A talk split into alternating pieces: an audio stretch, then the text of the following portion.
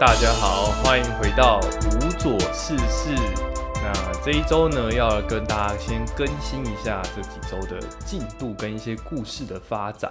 呃，第二集的时候呢，有跟各位提到这个草船借箭的故事嘛。那么也是算好消息，就是目前做两个半月的一个专利的研发的进度。那主管呢，就在上一周就很满意的说，那目前完成度已经很高了，呃，所以呢，后续的话，我们就先持续的收集资料，那也关也持续的看看要怎么样调整啊，可以把这件事情呢，哦，做得更完整。那因为完成度很高了嘛，所以就取消了这个每周开一次会的这件事情，这样后续就只要有新的进度，就希望大家都持续透过信件啊来追踪就可以了。那对我来说，其实也算放下一个心中的压力吧。那当然也不会因为这样工作内容就变得轻松，因为呃，很很可能是让停止周会的一个原因，也是因为新产品的专案啊已经开跑了。那接下来也会把更多的时间精力要投注在专案上。那我觉得取消这个专利的研发呢，也是迟早的问题吧。对，但是我觉得心态上还蛮不一样的。部分是之专案的话，毕竟之前都有。哦，接手过几个专案了，所以专案的部分大致上知道每一个产品研发的流程啊，啊有哪一些问题是需要去注意，然后必须要事先去排除的啊，这个是比较上手。但我觉得专利的研发的话呢，我做的内容啊，有点像是把主观的内容量化成客观的结果。举例来说，就像是我们去评判人家穿搭的衣服啊，好不好看。那够不够时尚？那这个东西的话，如果我们今天要任选两套衣服，然后要给他们一个分数，然后硬是要说出哪一套比另外一套再时尚那么一点点，这件事情就其实不太容易，甚至光是怎么定义什么是时尚这件事情就非常的困难。那就是像是这次我专利研发的，大致是这种性质的东西这样。所以对我来说，每一周的这个开会啊，就像是陷入在一个。哦，每一周是在一种茫然无措的情况下，试着去归纳出一些结果，跟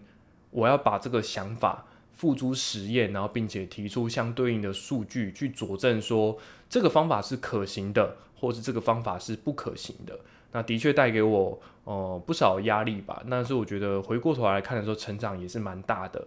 那时间点的话呢，还是要回到这个草船借箭的那一周这样。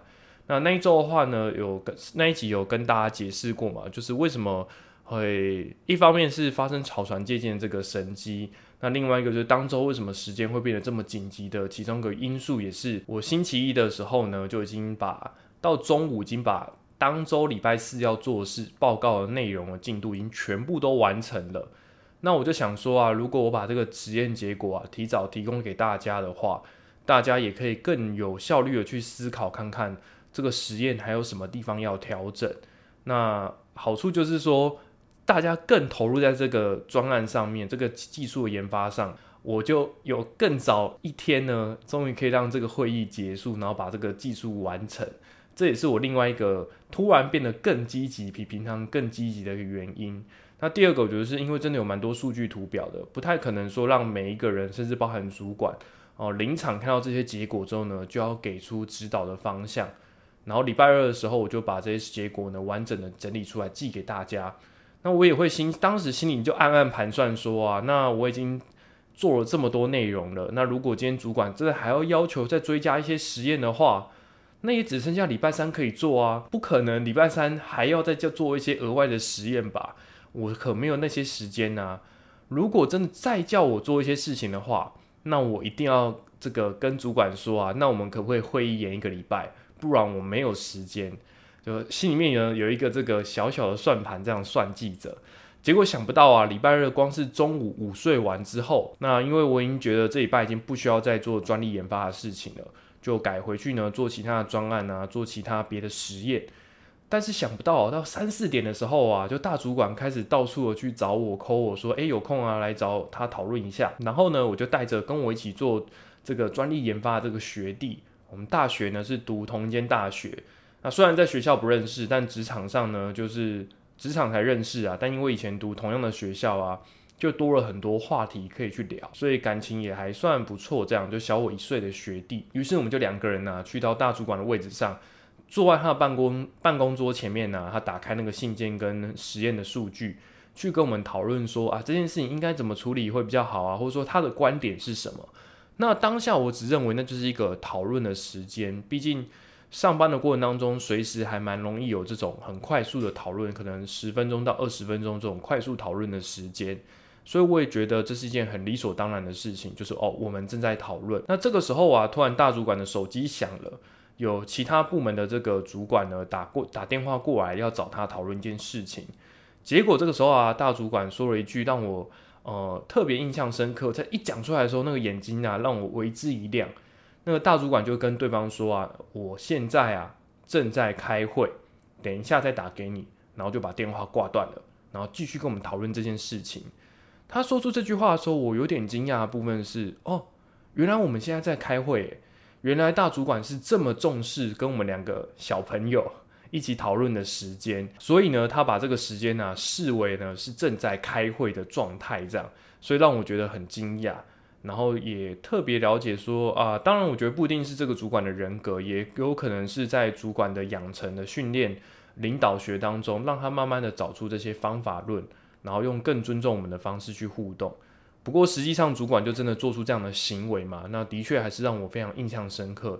也事后呢，隔了两三天都还在反思说，哎，原来有这种这么小的细节啊，他也可以做到这么好。那么是不是生活中有时候我自己也可能会有一点点呃太忽略别人的感受啊，而做出了让别人觉得很不舒服啊或不礼貌的行为？因为坦白讲。今天如果主管真的要把我们两个小朋友丢在旁边呐，然后把那个电话讲完，或者是呢啊跟我们说啊等一下再过来啦，那我有我找你们的时候啊，你们再过来跟我讨论吧。其实有蛮多种想法的，但是他选择了一种就是很尊敬我们的想的方式呢来对待我们。那我觉得这是让我印象蛮深刻的。那这件事情其实嗯，我觉得也没有到非常特别，所以其实上次草人见见的时候也没有特别说。但殊不知呢，隔两三个礼拜呢，这个事情呢，有后来另外一件事情呢，去跟他衬托啊，就让这件事情呢变得很发人深省吧。就隔了两三周之后啊，某一次呢，算是另外一个小主管呢，就我们在实验室里面，我们在讨论说啊啊，我们明天要跟另外一个部门呢讨论一些过去检讨过去合作的一些经验，因为过去合作可能有一些冲突啊误会，那我们要开这个会，因此啊，他们那时候我们就在聊天说。那过去有什么聊的呃合作不愉快的地方啊？那明天这个会开会目的是什么？那这个其实也算是一个有点像半聊天性质的一个状况。那陆陆续续大家讨论这件这件事情的时候啊，实验室的人呢就慢慢聚过来，四五个人、六六七个人这样。那我们就一起呢在讨论这件事情。那这个时候啊，我的小学弟呢，他的这个电话呢，手机就突然响了，就响的当下。啊他就是像是反射性动作一样的，他突然就抓着他的手机啊，逃离了实验室，去另外一个空间讲电话。这样，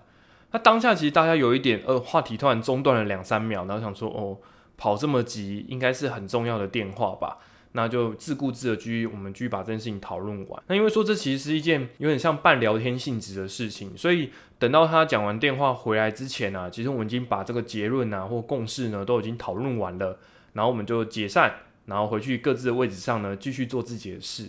他回来之后啊，就发现，哎，怎么每一个人都回自己的位置上，该做实验的做实验啊，写信的写信啊，就各自去做事情了。所以他就回到他自己的位置上了。那当下其实我有一点想要点点他一下，说啊，你刚才这样子，呃，有一点不礼貌啊。那你回来如果想要挽救一下的话，也可以说啊，不好意思，呃，刚才呢有接一个电话，或者是呢，你也可以去问问看其他同事。就是呃，刚才会议的结论是什么？就有点想要点他一下，于是我就跟他说啊，哎，刚才那个最后面最精彩的 punch line 啊，你都没有听到哎，真的很可惜。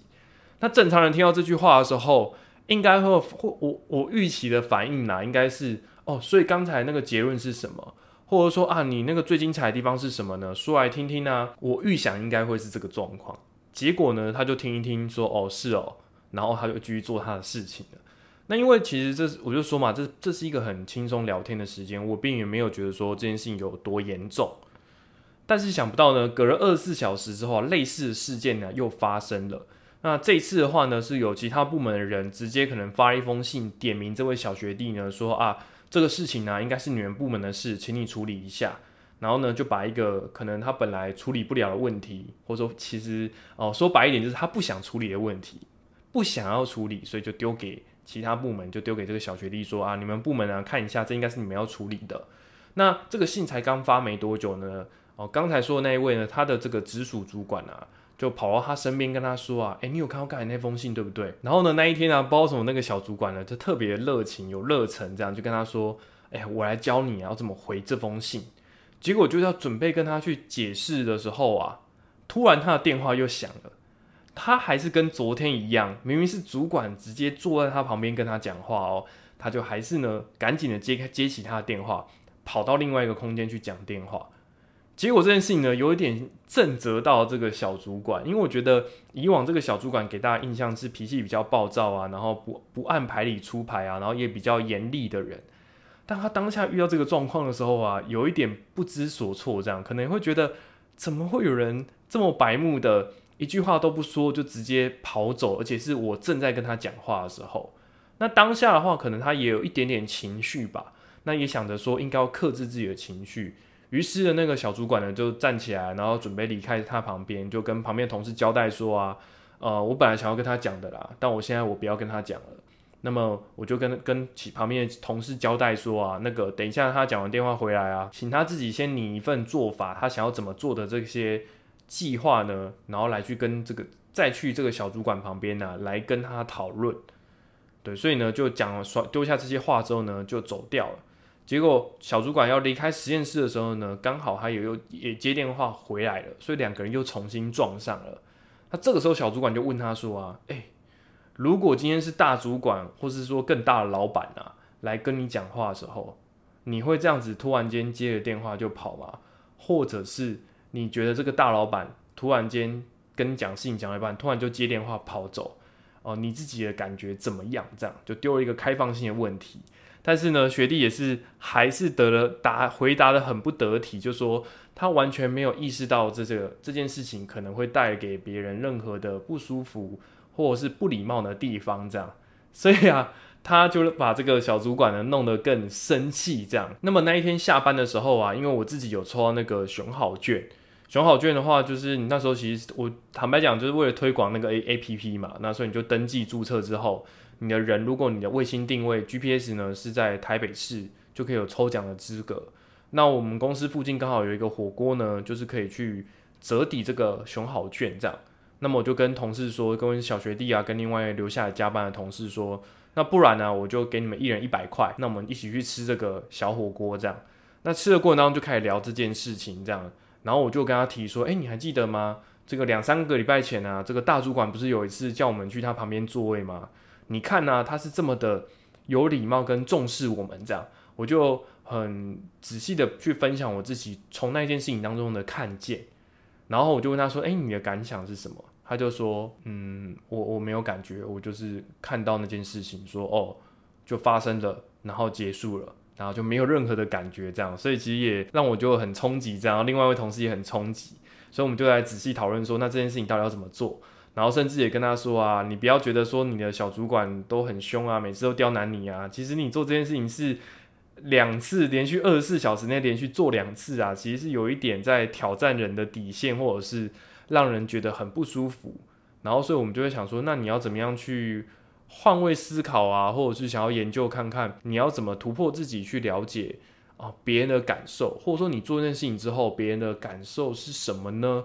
这个我觉得也是需要一段时间自己去仔细的观察，甚至去剖析自己的。那我觉得我必须要说，这些事情其实没有所谓的绝对的对跟错这样。可是，嗯，某种程度上，我会觉得说，他今天这件事情，他并不是一个礼不礼貌的事情。我觉得更多的时候是反映出你对这件事情的重视的程度到什么样的程度这样。因为可能像那个小鱼，有时候我们就会同事之间也会。大家年纪很相近啊，就是开玩笑啊，然后就是说一些这个流行的梗啊，或者就是说一些就五四三没有漫无目的、没有逻辑的东西，然后大家在那边笑这样。那有很轻松的时刻，但是其实也有很认真要工作、专心工作的时间。那么，但是他其实他的状况就是有一点常常分不清楚状况，就是等到大家很严肃的在讨论一件事情的时候，他还是很。这个轻轻浮的，然后还是很挑逗的方式呢，就是在开玩笑这样。就像我讲的，这个我们二十四小时前呢要讨论的是跨部门会议的事情。那那一天的话呢，其实早上的时候就是去跨部门会议。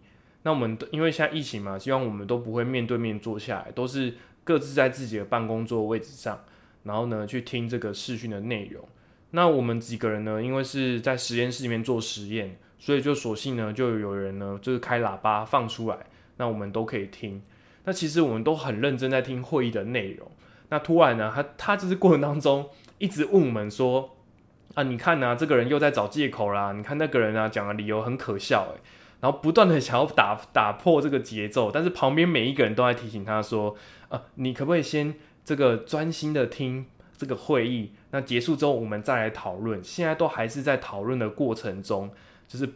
这个要不是麦克风这个静音啊，如果你这么有多这么多意见的话，你就自己来发言啊。对啊，所以也是赶快阻止他说啊，你不要这个轻易的这个去这个搞不清楚状况，这样现在就是很严肃认真要开会，然后要想怎么样去做一个有效沟通的时间，这样，嗯，我觉得是跟这个学弟互动过，然后慢慢发现说，嗯，的确每一个人的观察力或在意的事情是天壤地别的，可能你本来觉得理所当然的事情，对别人来说其实是异常困难，甚至是从来都没有想过的事情，这样。对，所以哦，我也会回到自己的生活中去反思，说啊，从这件事情过程当中会想，诶，是不是也会有一些事情是在我做的过程当中啊，我视为理所当然的视而不见的事情，就是我根本就把它当成不存在，明明我都看见了那个问题或看见那一些状况，但是啊，我就视而不见，或者是明明有很棒的事情、很棒的典范，我看到之后呢，我也是视而不见这样。那这个状况呢？如果是在信仰上的话，会有什么样的状况呢？就比如说，个牧师讲话语的时候啊，大家觉得很有道理的时候，都会讲这个阿门。阿门呢，就是希伯来文当中的“我同意”的意思。那么，因为毕竟整个新约世界还是从呃犹太人开始，然后慢慢扩散到全世界嘛，所以哦，哈利路亚，然后呢，阿门啊，这些希伯来文的原文的这个这个内容呢，就是还是被沿用下来了。所以在教会当中会使用这个阿门，就表示我同意你所说的话。那正道的过程当中也是，那祷告的时候也是啊，因为哦我认同你祷告的内容，祷告的内容非常符合我内心的期待，用阿门来回应。那正道的时候，其实我们很常也会用阿门来回应。啊牧师所说的话语的内容。但是反过来讲，就是当我们认同这件事情的时候，我们是不是在我们的行为上也做出了相对的？甚至有时候是一种约束，跟是或者是我们去检视自己的行为呢，就是不要只是停留于啊，你这个行为很棒诶，是对的，是没有错的，但是我们却很少反过来检视自己的表现，对啊，所以就像我刚才讲嘛，其实他看到这个主管的时候做的反应，主管大主管跟他说，哦，我现在正在开会，赶紧结束这个电话之后，继续跟我们讨论这件事情啊，而且啊，其实你说啊，那可能是那一封电话真的不太重要吧。但是实际上啊，当我们跟大主管讨论完这个专利研发的内容，我们光是起身离开他的办公桌的这个时间呐，已经看到主管立刻已经拨电话回去，然后叫了对方的名字，说：“哎，那个某某某啊，那个刚才你找我那件事情啊是什么？”已经。赶紧的，立刻打电话回去了，这样，所以就代表说那件事情多少还是有一点重要性在的，并不是毫不重要这样。所以看到这些行为的时候，有感觉的人呢，就是有人是懂得去发现这些事情，那也有一些人是把它很稀松平常的去看见。但是我觉得更难的一部分是，我也这也是我自己在要求自己的，就是说，如果你发现一件值得去做、值得去效法的事情的时候。你愿不愿意？你愿不愿意呢？想尽办法把这件事情、这个特质呢落实在你的生活当中。这我觉得是一件对于已经拥有信仰的时候啊，我们很值得去挑战的事情。因为在教会当中啊，我们很容易去看见别人的优点，然后看见别人做的很好的部分。当我们给出认同的同时，我们不要只是让自己停留在原地，说啊，你好棒，你真的很厉害，那个人真的超强诶，某某某真的很厉害诶。但我觉得有时候我自己更向往的是，哦，一个团体的环境当中啊，是每一个人都可以成长。那成长起来之后呢，因为每一个人都具备实力了，所以我们可以去一起去完成啊更困难的挑战。所以这也是我觉得在专利研发的过程当中，让我自己有一个机会，像是带来一个小组的这个研讨的时间一样，然后我可以去主导这个会议的研发节奏啊、讨论的重点啊、开发进度等等。其实我有一些主导权的时候。我自己蛮，就是说，虽然说草团接近这件事情是很感谢，就是我自己能有能力去做出这么棒的成果，但其实我自己内心的另外一个渴望是，啊，如果大家这个小学弟啊或其他人啊，他们也有更具备相关的知识的话，其实我们一起讨论之后，一定是可以做出一个更理想、更符合大家期待的内容的。那我算是我自己自己过程当中的一个期待吧。那我觉得在信仰的世界里面也是啊，我们有时候也不要小看自己啊，觉得说啊，这个做的这么厉害啊，信仰这么虔诚啊，一定是那个人可的个人的状况或是个人的努力。但坦白讲，只要你愿意去做，愿意去尝试的话，每一个人呐，都是神已经允许，让我们每一个人可以来到神的面前，跟圣上会互动、对话跟相爱。所以绝对不要小看自己，说啊，因为我信仰比较浅啊，因为我比较不足啊，所以其实神呢花在我身上的时间或者资源呐就会比较少。对，千万不要这样自己自自己这样去设想。所以以前呢，以前这个总会长牧师也曾经跟我们分享过啊，就是什么神跟人之间的爱人的关系像是什么呢？就是你不能这个先生呢，并不能因为先生太忙啊，就跟朋友说，哎。你帮我啊，代替我啊，对对我的太太啊，付出爱一下啊，因为我太忙了，就不太可能是这个状况。所以其实我们自己跟神的关系就像是这样啊，不要觉得有任何一个人可以去取代我们自己一对一跟神之间的关系。这个是我们自己要主动，这是我们的权利，也算是我们要去我们的福利这样。那但是如果你不去使用的话，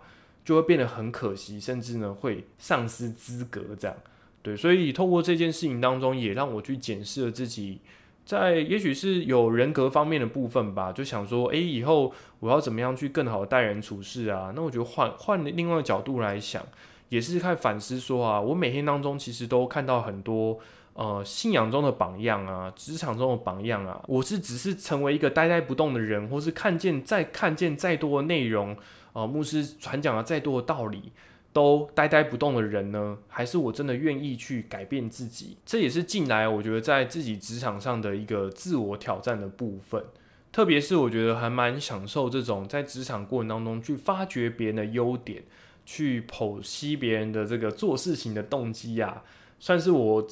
更快速的自我学习的一个捷径。这样，因为往往啊，可能看见一件这个，比如说大主管这个接电话这件事情的时候。我自己也会在祷告过程当中跟神讨论啊，不论是检视对方的优点啊也好，也会更努力的去研究啊，怎么样把这个优点啊变成属于自己的这个优点跟自己成长的养分啊。我觉得算是近来我我自己在职场当中所做的练习，也是通过那一次的这个算是小火锅时间啊，我们就也很好的跟那个学弟啊、跟同事啊去交流说，啊，我们要怎么样在职场当中持续的学习。其实除了呃，专业性的内容之外啊，我觉得在人格跟社交上的去开发，我觉得都是在职场过程中啊，自己觉得还蛮过瘾的部分。特别是当你懂得发掘那个宝藏，并且啊，你也开发去看到这件事情，哦，他有这个很棒的人格特质，诶，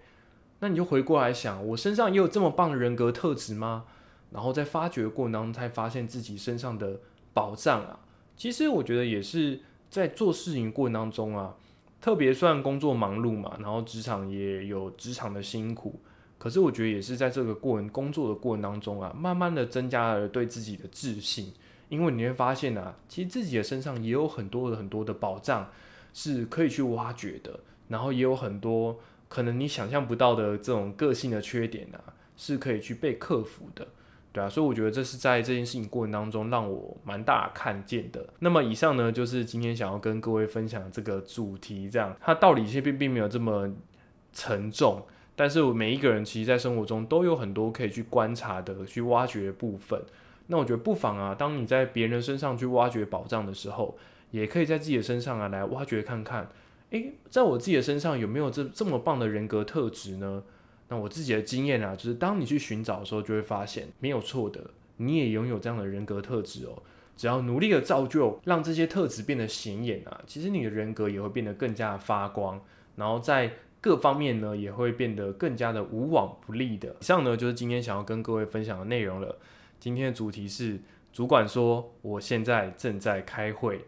你有多么重视别人呢？你有多么在乎别人呢？那透过这句话呢，我们也来思考自己的生活情境吧。那今天就聊到这边喽。那我是吴佐入，那我们就下次再见喽，拜拜。